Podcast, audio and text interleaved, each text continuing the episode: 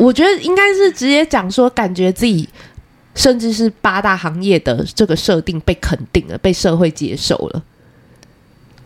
但我不得不说，我觉得我进脱口进喜喜剧圈有很大一半原因是我看准了那边美眉。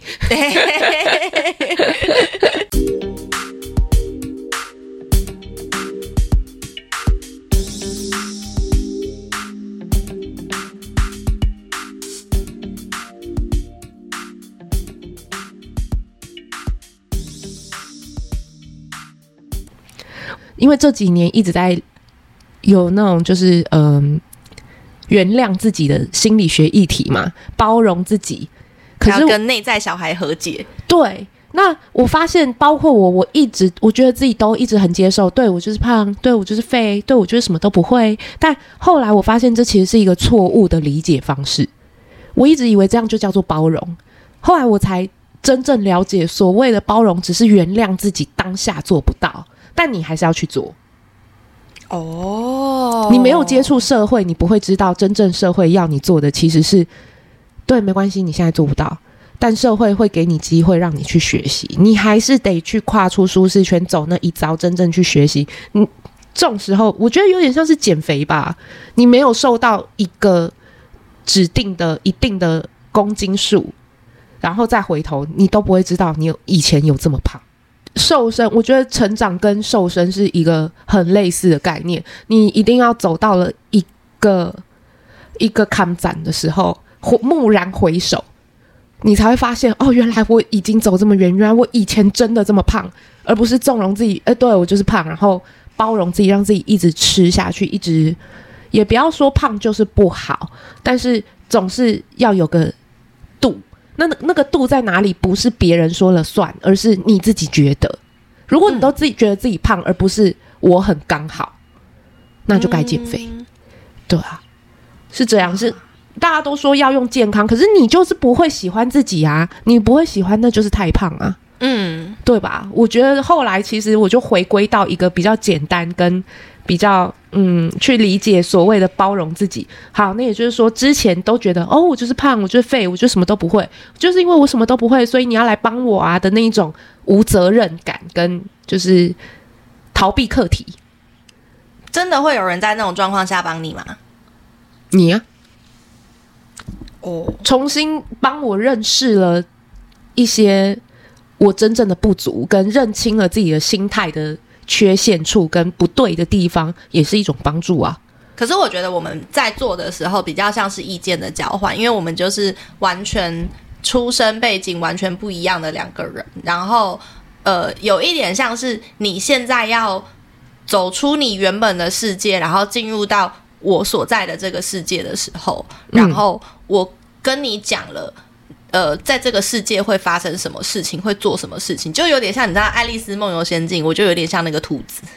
对，对，所以我一我的旅程只是一个俩头啊的概念嘛。可是对于我来说，对于我来说，这是一个，当然这也要看人。那我是一个懂得再去内化、再去反省自己、再去回头看的一个人。我觉得这也是我做自媒体很大一个意义。毕竟你叫八大行业的人出来。做阶级翻转的分享，或者是成长的一个历程的分享，其实蛮困难的。而且我喜欢反省自己。我其实是一个会跟自己对话说：“嗯，今天刚刚那么你不刚刚不应该那么做的。”然后我再自己反驳自己。可是刚刚不那么做，那你也没有别的办法啦。不然你告诉我你要怎么做？但是问题问题来了，虽然我是一个会自我反省对话的人，但当问题的发生跟观点在我的世界之外的时候，我怎么想就是会绕进一个死胡同，会有盲点啊，因为你不知道到底那个出路在哪里。嗯、对，我脑袋没有办法去创造自己从来没有见过的东西，对不对？所以，比如说我没有进到那个舞会里面，没有参加任华给我的带我去的舞会里面，我不知道原来这世界上有这样的聚会，而且他们还是周周办。大家好勤劳哦！对，好意外哦！原来这样舞会原来很正常吗？原来其实到处都有的吗？那很贵吗？好像也不贵，好像也不贵，就是入场费还是他办在什么酒吧之类的，然后低消。对，好像也是舞蹈教室，然后外面有一个食物吧台这样子。然后里面的人还都是年轻人，就二十到三十左右，二十到三十的区间，很多年轻人，各式各样的人，然后也不一定有五 G 上的比拼，在那边也没有什么比较性质的问题。很多人其实身材不好，但是他穿的也是很辣，然后在很自信的跳舞。你会认识到很多人跟那种八大行业哦，你胖你就是活该赚不到钱的那一种世界观又不一样。感觉自己真的是在那边被包容，可是你如果不踏进去见识一下，你也不知道原来我的活的世界是一个怎样的世界。对，所以其实认识自己的第一步，有可能是要走出自己原本的世界。嗯，你要走出同温层啊。第五个，粉砖破万赞。可是，但我必须说，破万赞这件事情，在我的观念，我我感觉自己今年就是到处蹭人家流量蹭上来的。例如说，嗯，很多哎、欸，你看哦，从我个我排了一下顺序，一开始是林立青，嗯、那个时候我的粉砖差不多哦一千不到，多久以前呢、啊？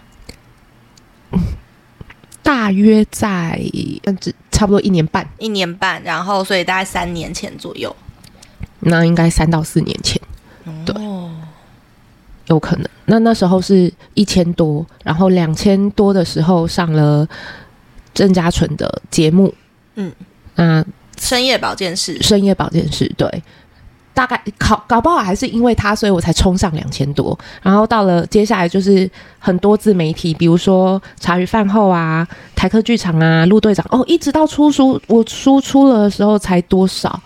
因为那时候我就惊觉我不能再换名字了，所以应该有。超过三千了，应该超过三千了。哦、对，粉砖不能再换名字，超过三千。好，那也就是说，今年初我才多少啊？今年初可能才五六千赞。哇，所以一年就翻倍了耶！对，现在破万这样。耶，是一个到处蹭流量的概念，所以其实我并没有到非常骄傲，但是这件事情给我生活本身是有带来影响的。什么样的影响？我没有想过。我没有想过我说的话会有这么多人听，会有，比如说我发，那你当初出书写自己开始写部落格，不就是为了有人看有人听吗？我没有想要很多，我那时候是想一个两个就好。这可能是也是因为我以前做八大这种刻在，再加上我在做八大以前，我的生活环境家庭也不好，就是所谓的社会底层人的那种刻在骨子里的自卑感。就会觉得自己人微言轻，所以你不管讲什么是没有人在意的。比较对，我那时候出书，我并不是把它当成报纸，而是平中性的概念，你懂吗？我也没有想过销量要多少要多少，我只要有一个人看到跟我说：“哦，天哪，你这本书真的改变了我”，这样我就很高兴了。我那时候出书只是为了这件事情，只要有一个两个，这样我就很高兴。我并没有想到数量上可以撑到破万。话说回来，今天才有人在粉专留言讯息给我们，说他看了你的书，觉得很棒。对，当然现实会告诉你说，你那你那一万个里面，你发的一篇纯文字的贴文，或者是知识量贴文，可能就三百、两百，然后你发奶照就有八百赞这样，你可能还破千。对，大概是这样。那这是现实问题，可是。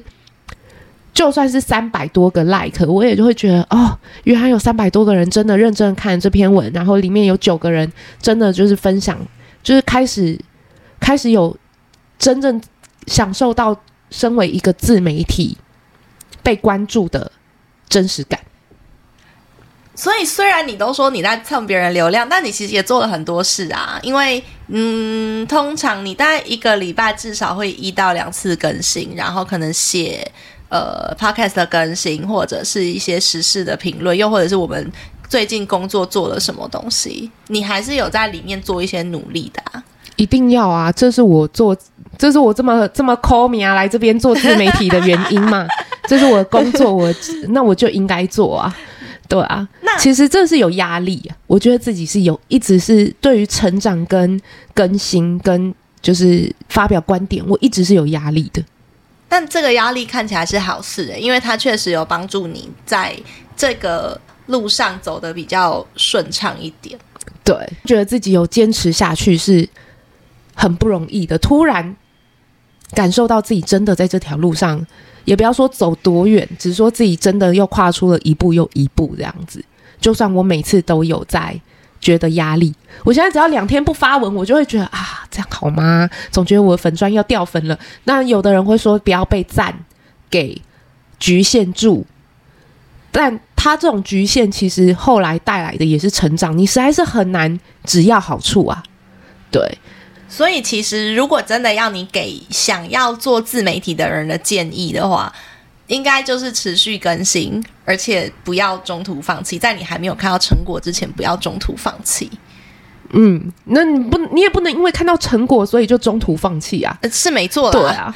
但我我觉得心脏要够大吧，要敢想是真的耶。我觉得我以前最大的问题就是，你看你这样听下来，你会发现我以前最大的问题就是我不敢想。我不、嗯、对，我不会敢去设想，说我这个梦要做多大，有目标了，我默默努力，但我不敢说出来，怕被人家笑，怕怕说了就不成了。听起来好像第三个生日愿望讲出来就不会成成真一样。对对，就有点类似那个概念。然后我觉得这也是呃刻在骨头里的自卑感作祟，觉得自己讲出来了，人家会觉得很好笑啊，然后会问你说：“你现在三十四、三十五了才开始做这些，会不会太晚了？”别人别人当红的年代都是十几、二十岁耶。我的那些科普文呢，先不要讲吴淡如啊什么他们的。就的成就我也比不上，然后或者是，但是你说我要跟林香，我那些很辣的照片，想要跟林香他们比，你也比不过。很多人就会拿用比较去质疑说，那这样的你可以干嘛？你怎么你怎么肯定自己可以有成就？那既然不会有，你为什么要努力？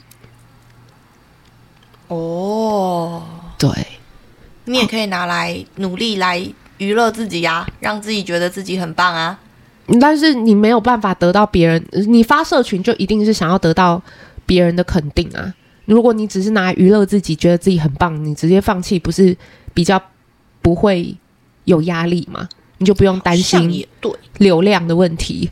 但我还在适应，比如说在我讲脱口秀的时候，被人家认出来，被要求签名，被要求拍照的时候，我才惊觉到自己可能还没有准备好所谓的人气高这件事情，我还不习惯。对，话说回来，我最近很在意的一个自媒体就是直男行为研究社，他超久没有更新，我超想看他的新的。What the fuck？怎么可能？怎么可以？对啊。好，那到了第四名，其实我觉得我们可以剪两集啊，但算了，我到时候就直接很突兀把它剪掉。对，第四名，OK，就是对于开始有 sense 了。就我刚刚讲的，我开始对于看片开始看一些自己兴趣外的片，自己关注以外的片，然后呢，开始有 sense 说，以前可能只是你必须给我主题，我才能慢悠悠的把访纲蹭出来，然后还会卡条。但现在开始有 sense，自己想要做一个什么样的节目，然后想要找一个做一个什么样的内容，这个内容要怎么样串出一个段子，或者是串出一个连接，而不是毫无关联的东西一直丢。这是这样的 sense 开始有 sense 了，这是我去年没有想过，我今年可以做到这个样子的程度。哦，果然放在 open mind 是有点帮助的。对，对，我觉得写段子也是，就是你从一个笑点，然后弄成一个段子，然后再弄成一个有关联性的表演。不再只是说笑话，诶，说笑话不容易耶，这也是我今年没有想过。因为往年我都在大家的自媒体或者是影音平台 Podcast 上讲一些好笑的包厢笑话的时候，我也只是把它讲出来，我并没有想过表演这这跟表演有什么关系，也要考虑多少字以内要有一个 punch 什么的，完全没有想过。直到我发现。讲笑话其实没有那么容易。你在包厢里讲给一个人听，跟你在台上讲给几十个人甚至几百个人听，完全不一样啊！你光是要克服舞台恐惧，就就是一个了。对，这并不是你有表演的天分，或者是你很会聊天就可以解决的。台下眼光，你真的可以看出来，他在审视你今天要带来什么，请开始你的表演。对，你你你懂那种压力吗？你应该懂。对，我，我以前做表演的时候，就我以前就是做那个呃钢琴的表演嘛，嗯、然后我都会幻想台下的人都是番茄。番茄，对，你怎么你怎么办到的？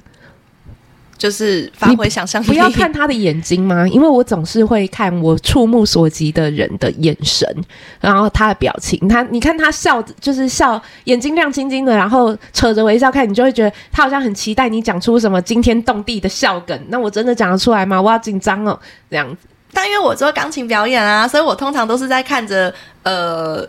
呃，小一点的时候会有谱，然后再大一点，你都是在看你的弹琴的时候的，就是斜前方琴键，不会真的盯着琴键，但是就是斜前方，你不会看到观众，你只有在呃起来进场的时候跟坐下之前，然后再来就是表演完要要谢幕的时候，只有在这些时间点会看到。观众，可是那个紧张感，就是你还在后台的时候就已经开始发生。没错，真的。所以我那时候就会一直把台下的人幻想成番茄，我就是弹琴给一群一群番茄听，然后我弹得很好，他们就会长得很好，大概这样。哦，但你知道精神胜利法？对啦，但脱口秀不一样啊，你要跟有时候你甚至要跟观众有互动，对，或者是，哦、但我还没有遇到观众闹场诶、欸，我还不确定我会怎么办。对，嗯，如果我在的话，我就会把他架走啊，不然怎么办？不是，可是你身为一个脱口秀演员，你要你要很你要很淡定的去面对他你遇到的状况。这我觉得这也算是表演的，这被他们列为是表演的一环。对对，比如说，好，你今天讲到好省级情节的。那可能就会有人出来说：“我们客家人才不是这样的，你 乱讲。” 那你要怎么办？对之类的，或者是甚至你在编写的时候，你可能就会考虑到：那我不是客家人，我是不是就不能讲这个梗？考虑到人设问题，好像有道理耶。嗯，就好像不是因为以前在以前在我上这些节目的时候，我是是我要带给观众什么东西，是看我，观众只是被动的接受。听众只是被动接受，但是现在做表演变成我要考虑观众想听什么，然后想看到什么样的效果，而我做给他们看，就变成要依观众的意思而做，要去考虑市场的想法去做这些事情，说这些话，所以就变得老实说有一点点，这也是一个压力跟绑手绑脚，可是这也是一个乐趣，就是又。又回到运动那一题吗？最后，当我做到了，我克服了那个恐惧跟困难之后，就觉得很有成就感。原来我办得到，这样，我每次都会被自己吓到。我每次在办到之后，都会被自己吓到。哎，过了吗？好像可以耶。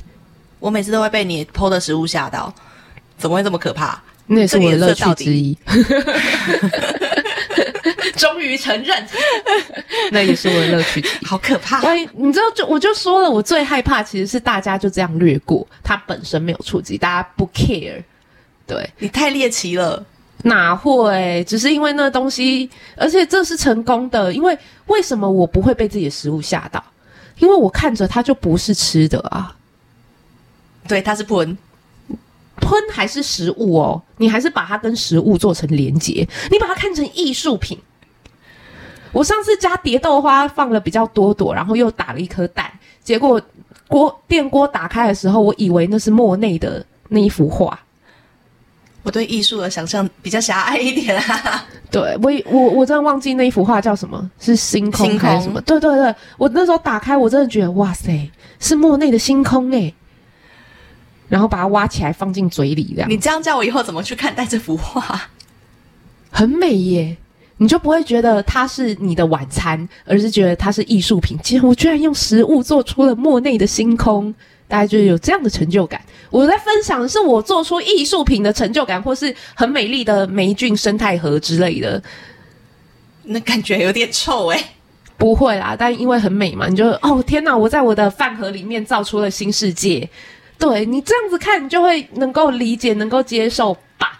呃，但是你如果硬是要把它看成食物，你当然就只会有不适的感觉。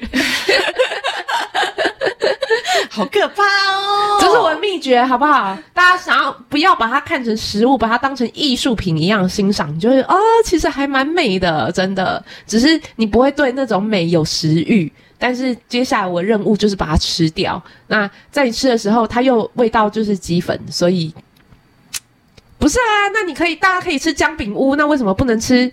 不能吃星空嘛？一样概念吧？姜饼屋还难吃呢。这是什么歪理？好，那就是刚刚聊到脱口秀嘛，这也是我今年的一个很大的跨度。我没有想过、欸，诶，我真的是因为这样，我才意识到原来我还有我还有可以做的事情，不是只有讲讲打手枪啊，讲包厢奇闻啊。虽然工作内容好像也在讲这些哈。你目前为止的段子都在讲以前你在那个包厢里面的经历，嗯，对。但光是重新包装，把它成为一个适合脱口秀的形式，对我来说本身就是一个挑战。然后要踩稳自己手枪女王的人设，也是一个挑战。再来最大的另外一个挑战，就是我之后要怎么样升华这个人设。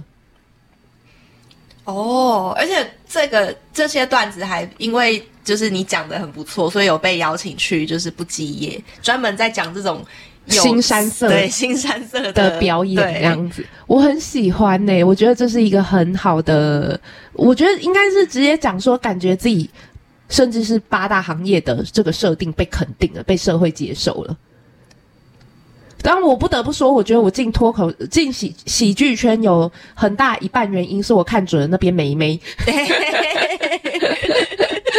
我觉得自己去那边很有可能受欢迎。就算你想想看嘛，就算我的笑话不好笑，但你花个几百块然后入场看我 open mic，我或者是穿的比较艳丽清凉，也是值得的嘛。露南半球，嗯，也是值得的嘛，是不是？万一不好笑，至少不是没有任何意义的站在上面。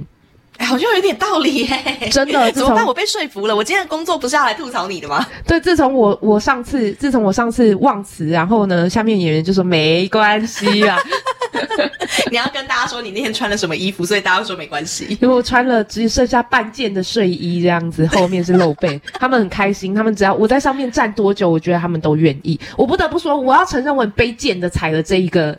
踩了这一个强势的地方，这样子，就是我找到了你的特色哎、欸，对，专门往缺妹的店家走，怎么很 有道理哦。这这种人性的阴暗面，我们就不要讲到那么多。那但是以下开放各大就是缺妹的公益团体来邀约活动，然后在一边说，不要只看到我的奶，我也是有才华的。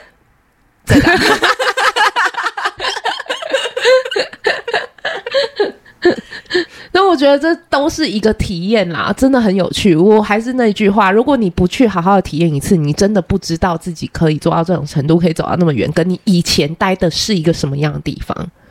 人们对自己的现况是不会有感觉的，所以你一定要走出那个地方，你才会知道原本的你是什么样的状态。对，是，这也是我想进喜剧圈的一个原因，因为书上有写，越悲剧的人生。你的喜剧就会越棒，难怪我们还算蛮常接到邀请的，好惨哦。好，那到了第二名，第二名，我们居然才讲到第二名，开始愿意探索新的交友圈。哎，嗯，毕竟要拓展你的拓，其实从十到二都在讲新的世界嘛，新的改变，嗯，所以开始愿意拓展交友圈，应该也是理所当然的。但是我还是要声明，我真的好讨厌联谊。其实我还是排斥的。所谓的踏出舒适圈，不就是不舒适的意思吗？我好不喜欢那种社交场合哦。你是说要去认识很多不同的人，然后像有一次我带你去那个人家的 B 展，然后想说去认识一些做广告的人。完全不是，我很喜欢这种商业倾向合作的场合哦，因为。这就跟蹭流量一样嘛，你是呃，比如说为了追求 win win 或者是合作，好，我很喜欢。哎，这个这个拿到一般的、一般的那个人生或商场，你知道这叫什么吗？叫什么？这叫创造双赢，或者是就是呃，实现为你的人生打拼，为你的人生迈进，很棒哎，好好有志向，很励志。可是如果你今天是来到一个为以恋爱或感情，或者是想认识新的人，就很像 Tinder 上面那种性质的联谊。嗯，我就会非常排斥。尤其万一，比如说像你或喜，可能谢娜可能会说：“走啦，带你认识新的新的男人。”没有，我不会。或者是呃，介绍。会问跟你说：“走，我们去认识那个老板，也许他会包养你啊。”不是，他可能会。这也我也就算了，因为这个包养在我的概念里也算是商业合作。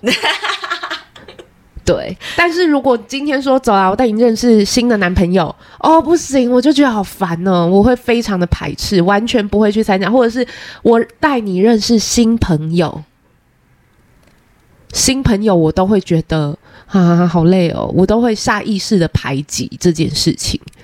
那那个时候我们认识的时候，是因为我在 Kenny 家做 podcast，对，因为 Kenny 没有打招呼，我不知道你在。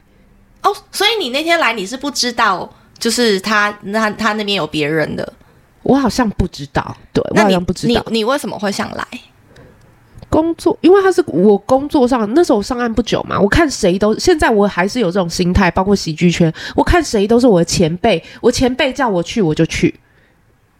哦，所以你根本不知道你来干嘛哦。嗯，哦，然后到他那时候是说，因为天雅要学习，所以我就一起旁听。嗯，对，但我只知道有天雅这个人，但我不知道你。对，哦，然后我才我到了现场才是意识到，原来老师有两位，就这样子。没有啊，我就是在旁边就是插花啊，然后跟天雅一起搞笑啊。嗯、你看我们节目就是。呃，百分之八十都在搞笑啊，都在讲好笑的事，所以我才我那时候是抱持着学习的心情，就当做是看学习影片这样，我还很认真的准备了小本本做笔记耶。哦，原来是这样。那你那时候在那个地方看到了，就是呃，在训练弹压的时候，嗯，然后我在旁边，然后 Kenny 在训练他，你那时候的想法是什么？我没没有任何想法，我都在纠结你们说的那些内容，还有那些电影，然后还有他呃去理解他揪出天雅报告中的问题的时候，他的逻辑，就哦，原来现在歹楼们的逻辑是长这个样子啊，我要好好的记下来。这跟你本来的逻辑很不一样吗？很不一样啊，因为八大人是不念书的，所以也不能说很不一样，但是因为我个人有一种。很是 很很很大的跨度吗？我接受了大家的逻辑，我会到处听大家是用什么样的人生信念，或者是什么样的世界观、价值观活在这个世界上的。我不会做评判，但我很想知道。就因为这样，所以我在想，那么大佬们都用哪一种呢？都用哪一种逻辑，或者是大家在商业合作的时候都用哪一种逻辑去评判这个能不能合作呢？或者是都哪里看呢？我想知道大家的呃处事原则是什么，或者是看事情的观点是什么？这也是我当时最缺的东西，现在也缺了。但你现在也有已经有你自己的逻辑观点，跟以前也不太一样啦。那你自己对于就是譬如说认识新朋友、拓展交友圈的这件事情的逻辑，除了喜不喜欢而不喜欢联谊之外，那还有什么？你的逻辑是什么？这这又要讨论回所谓的内在问题，你知道？我真的就是给自己审问了一通哦。好可怕哦！对，已经到了在心里面把自己铐起来，然后还那个就是大字型铐着嘛，然后解剖好可怕，好会痛啊！对，就是为什么这么讨厌联谊性质的商业性质还不会那么排斥哦？我还蛮积极的去。假设你今天跟我讲说，哦，今天这个东西是学新东西、新观点，我也很期待，或者这样，或者是也许里面有我们能合作的歹楼，那我就愿意去。我我的热情就会高很多，但如果今天是去联谊，我们去认识新朋友，我就会很很不愿意，或者是我们就是一起吃饭耍废，然后我就觉得那我还不如自己去吃自己的泡面之类，或者是吃自己的地狱料理，太地狱了啊。对，为什么这么为什么我这么讨厌？可见我不是不喜欢社交本身，而是我不喜我认为恋爱倾向或者是认识新朋友取取向的这种联谊是没有意义的。那为什么没有意义？因为我不想谈恋爱，跟还有就是我在也不要说谈恋爱，我在认识新交友联谊的这一个活动上面，似乎就没有遇过很好的对象。我所谓很好的对象，先不要说是呃有没有可能进一步交往的那一种，而是连普通朋友我都不想跟他当。那有一个很大的投射，是我每次听到这个，我跟你我跟你当朋友好不好？可以跟你交换赖吗？我就直接联想到。包厢的那些客人，好可怕哦！这句话我在包厢脑海中的画面就是一群猥琐男诶、欸。对，我在包厢超常听到。那他他不只是要 他不只是要约你出来跟你交朋友、看电影、吃饭，他还想要跟你骗干，就是想要付付这样呃付一个约会、吃饭跟看电影的钱，然后接下来很自然就把上床这件事情排在后面的这种人。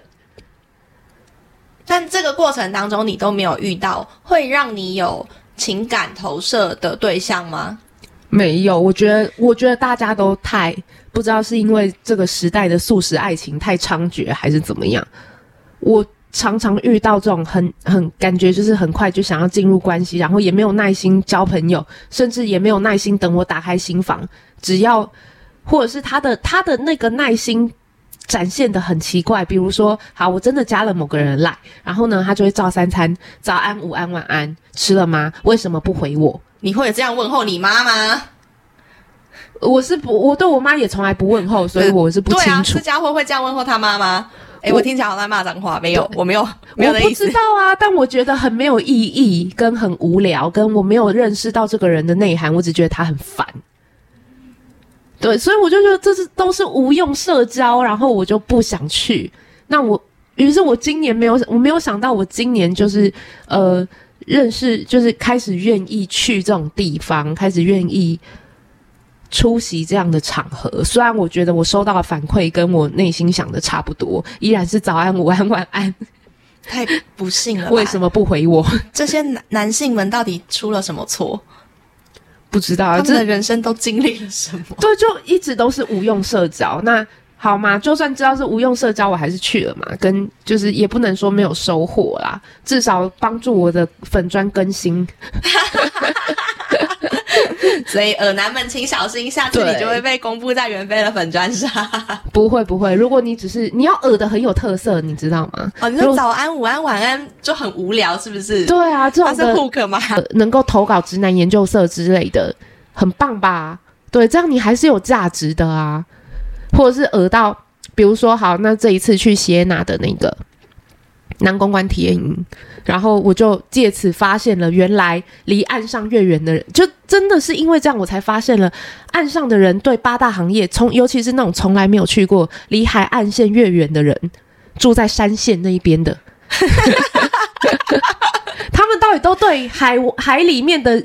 龙宫有什么样遐想？你知道，都觉得里面都是天仙，永远不老的正妹，男神女神这样子满满世界飞，然后每个还对他低声下气，三跪九叩。等一下，你体验营是付了多少钱？四千八。你付四万八，我都不一定有这种待遇。你跟我讲四千八，这就是这就是你不是住山线的啊，才会知道这件事情。山线山线的人都嘛，对不对？不知道海线的行情。不要这样，我们山地原住民哎、欸。山地原住民也是会捕鱼的呢，欸、真的，我外公以前都捕鱼。对啊，这我觉得这是没有想过哎，必须说，所以我才有有文可以发啊。但也是因为这样子，所以我体认到哦，原来这些人对八大是真的这么不了解。于是我又重新认识到，有我重新有那种使命感，就是我出来做自媒体的其中一个意义，不就是为了让大家知道，这跟你们想象的不一样吗？对啊，哦，有道理耶。那我觉得这件事你做的蛮成功的，因为我也是认识你之后才会知道，原来人可以过得这么惨，这也是一个啦，可以活成蛆，也是一个啦。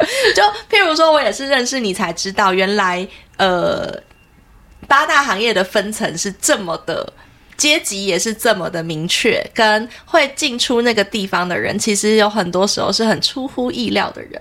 对，你真的要，其实我觉得现在八大行业阶级很不明确，尤其八大行业有一个经济学的一个很大现象，叫做劣币驱逐良币。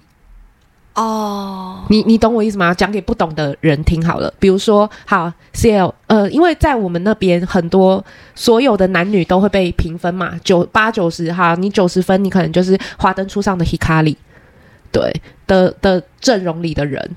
那你八十分，你可能就是 Sugar，对，那你七十分，你可能就是更低端、更低端，以此类推。但现在开始有劣币驱逐良币了。假设我八十九分，那怎么办呢？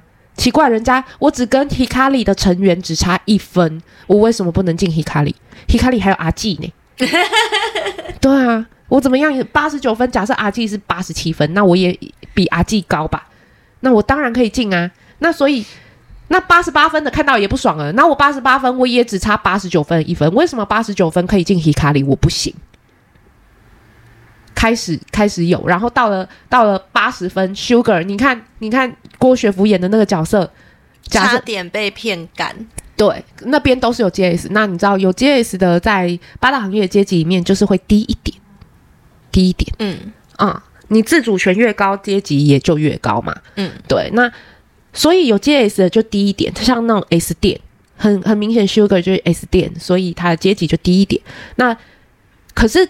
他郭雪芙这个角色，他原本也是 Hikari 的，嗯，所以八十分的也可以进 Hikari 喽，八十分店的小姐也可以进 Hikari，哎，那那好办啊，那你你懂吗？这就是劣币驱逐良币，就是原本在的阶级移动其实很明显呢、欸，对，就是应该说很不明显，那但是整体素质，这就叫做整体素质下降，就像钱一样，你真正的含金量越来越少。哇，对，就会变成你，你看他明明就是明明就是普通林森北，就是可能条件中上的妹，可是却在东区上班一样。东区有比较高档吗？有哦，对。然后跟你讲说这个是，对，这个是呃呃到了便服俱乐部的等级，但是他们的他们一样不帮你倒酒。不倒酒是什么啦？就是连基本桌面服务都会做不好的那一种。汤对，所以其实这个劣币驱逐良币，造成八大整体素质一直在掉。但是你说阶，所以你说阶级明确在哪里呢？在大家的心里，在价位上。你在问题不是在这些小姐值多少钱，而是你在什么店上班。所以用来划分这些小姐阶级的，其实是店店家。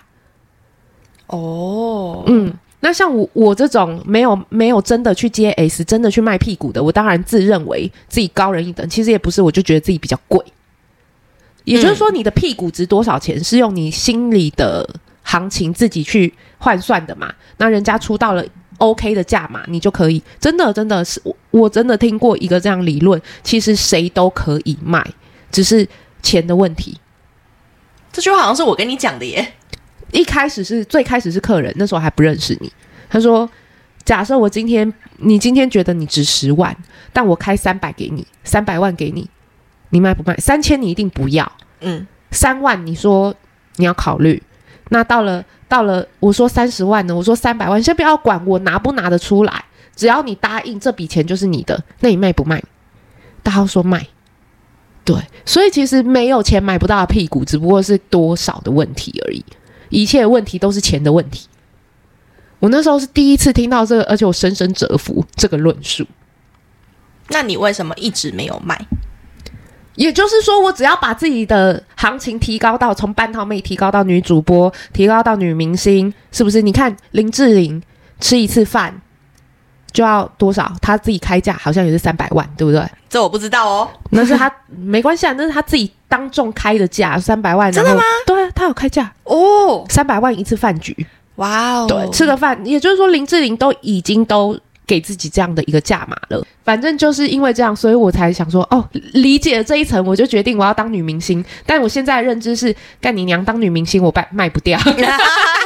身为公众人物，又不能当场说好，我要我要开价了，大家赶快来买我，不行，我马上第一个上门就是警察这样子。好，所以呃，到了今年，等到事业真的开始起色以后，于是我就放弃了高价高价妓女的梦想。抱歉，很不幸的你无法走那一条路了。对，好，终于来到了到了二零二二，完全不知道原来我做得到，原来意外发生的第一名，第一名是我会立中柱啦！你这个马路三宝，所以你以前到底都怎么停车的？侧柱啊，不然。哦，我曾经有过没有用侧柱直接停在那个车跟车中间，让它就这样被夹起来的经验呢、啊。所以左右两边只要有一部车它牵走，然后你车就会倒掉、欸。哎，对，它但是倒掉那就会直接往其他方向倒，就是把车弄倒，所以其他车主都会帮我把中柱立起来。你这个马路三宝，或者是我不会立中柱，所以车抽不出来，其他的车主也会帮我把车抽出来，所以就完全没有要学怎么立中柱的意思。那你今年为什么会学会这件事？不知道，可能我觉得在猜是不是因为运动的关系，我对于身体的使用跟力气的用法跟。就是认知已经不一样了。有一天，我突然发现到，原来我以前侧柱、中柱都没有踩到底，然后拉的方向也不对，施力不对，所以我拉不起来。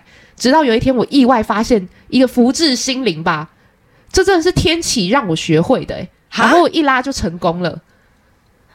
但因为我太扯了，因为我现在还是常常不成功，所以我的车子绝大部分还是靠路人帮我立中柱。呃，好。所以下次如果有路人，就是你的粉丝帮你立完中柱，可以顺便跟你要个签名吗？没有，OK 啊，OK 啊。我老实说，我的签名不不怎么值钱呢。但，但你你你帮我们卖了很多本杂志，真的哎、欸，我觉得这个可能要列在外传里面。没有想到我的，我其实知道，就是自己的流量，嗯、呃，按赞只是一个数字嘛。其实认识我的人好像意外的多，应该说有去看台客剧场或者是重口味的人。比我的粉专数一定是多的，所以他们有时候听到一些，我很确定他可能不会认识我，或者他没有追踪我粉专人，但他就说：“哦，我好像有听过你。”哦，对，好酷哦！但我我没有想过我的我的声量可以用在真的变现，还卖了这么多本，就是帮朋友变现。我们发了一本林森北情报志，里面有袁飞的专栏，小姐下班后。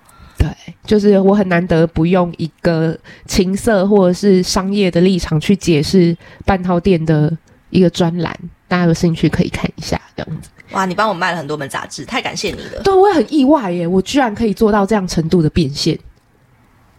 所以下一本书可以出了吗？嗯，不是正在谈吗？哎，是没错啦。对啊，好啦，好，今天很开心跟他。我原本还想要聊一些什么，呃，未来的展望，但是既然都已经办了忘年会了，是不是应该要聊一个？所以我们要录下去吗？接下去聊的未未来展望，这一集多久了？我看我们要剪，现在一个半小时，扣除掉我们中间讲干话跟有一些可能真的要剪掉的内容之外。好，那就袁飞人生信念研究所下集见。我原本真的想要录。这是一个好好奇怪的结束哦。好吧，就但我就考虑到节目长度嘛，所以你看，我就跟你说，我现在有做节目的 sense 啦，很棒。所以这部分就先跳过。太长其实大家不喜欢。对啊，没错，进不到底，我懂了。不要再挑战我的 sense。好，就这样吧。人非人生信念研究所，我们下集见啦，拜拜。拜拜。